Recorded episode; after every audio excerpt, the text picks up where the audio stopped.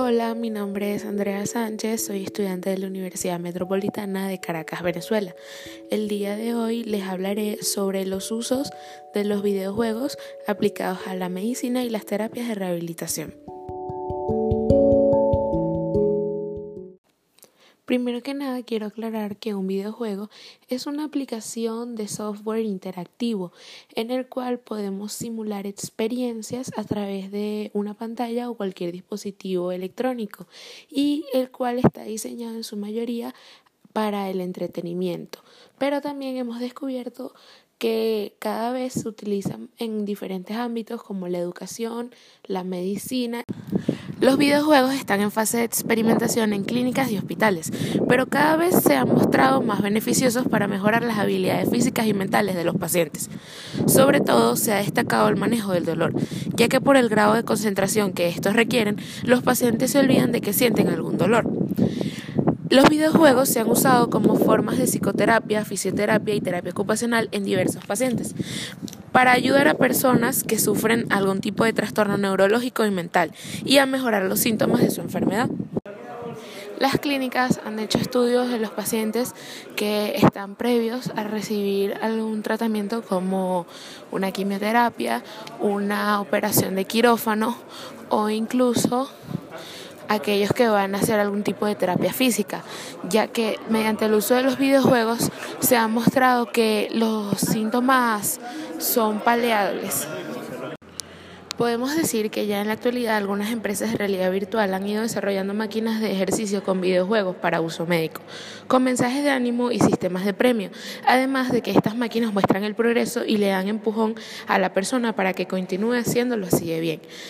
Estas máquinas son especialmente para las terapias físicas de rehabilitación y se espera que para dentro de 5 a 10 años las clínicas ya hayan implementado la rehabilitación virtual, ya que los beneficios son extraordinarios. Un estudio realizado en el año 2000 por el psicólogo cognitivo de la Universidad de Victoria en Canadá James Tanaka, el cual desarrolló una serie de minijuegos llamados Let's Face It, diseñado para los niños autistas. Sabemos que estas personas padecen una serie de síntomas, pero que entre ellas el que más destaca es su falta de interacción en la sociedad, ya que les cuesta muchísimo. Además de esto, ellos no logran comprender muy bien lo que sucede en su entorno, por lo que el psicólogo desarrolló un juego que permite interpretar a estos pacientes las diferentes expresiones faciales de las personas. Y lo probó en 42 pacientes, de los cuales durante 20 horas mostraron una mejoría a la hora de poder diferenciar las diferentes expresiones y conectarlas con las emociones la empresa Minecraft de videojuegos en el 2013 desarrolló una especie de modalidad de juego llamado Outcraft, diseñado especialmente para los niños autistas, ya que sirve para ejercitar las destrezas sociales y que estos puedan mejorar su capacidad para desenvolverse en el entorno. Este juego es una especie de mundo abierto donde el jugador administra los recursos y debe organizarse para vivir, lo cual permite que desarrollen habilidades que ellos después pueden utilizar en la vida real. Además, eh, los desarrolladores del juego se encargaron de que especialmente los niños no vayan a encontrar ningún tipo de ambiente violento o palabras obscenas que puedan dificultar su aprendizaje. En España han estado realizando estudios para tratar la bulimia mediante el uso de los videojuegos, el cual es un trastorno de conducta alimentaria donde las personas tratan con su ansiedad comiendo grandes cantidades de comida para luego sentir remordimientos y tratar de eliminar todo lo que ingerieron vomitando, haciendo ejercicio excesivo o mediante una medicación. El Hospital Universitario de Belvich, en Barcelona, en la unidad de trastornos alimentarios, desarrolló un juego llamado Play Mancer, el cual está dirigido a los pacientes con patologías asociadas a la impulsividad.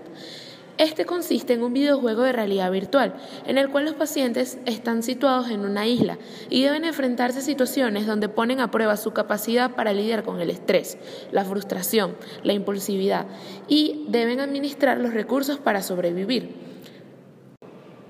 El juego tuvo mucho éxito, se ha utilizado en más de 150 pacientes, obteniendo resultados muy positivos. El hospital en el 2015 designó un equipo de desarrolladores tecnológicos para que creen una aplicación en formato tablet de este juego, para que los pacientes puedan realizar este tratamiento desde sus casas sin la necesidad de ir hasta el hospital para recibirlo. La clínica de rehabilitación de Glen Rose, Canadá, está utilizando consolas Wii y Wii Sport como ayuda en las terapias de hemiplejías, el cual es un trastorno del cuerpo donde el paciente tiene la mitad contralateral paralizada. Esta es causada por una lesión cerebral o de médula espinal y en los resultados de los estudios se evidenció una mejora en la coordinación y la fuerza muscular de dichos pacientes. Bueno, con todos estos estudios realizados a nivel mundial en diferentes tipos de clínicas y hospitales acerca de si los videojuegos realmente pueden ser utilizados como un método de tratamiento o mejora para pacientes, podemos concluir que en realidad tienen un gran futuro en el campo y que cada vez más se van a ir aplicando para poder mejorar el bienestar de los pacientes. Incluso puede llegar a ser altamente beneficiosos para prevenir algún tipo de enfermedades. Esperemos que los desarrolladores sigan trabajando en este campo al alto desarrollo de las nuevas tecnologías puedan generar máquinas de realidad virtual que puedan ser implementadas en todos los hospitales y para diferentes tipos de padecimientos.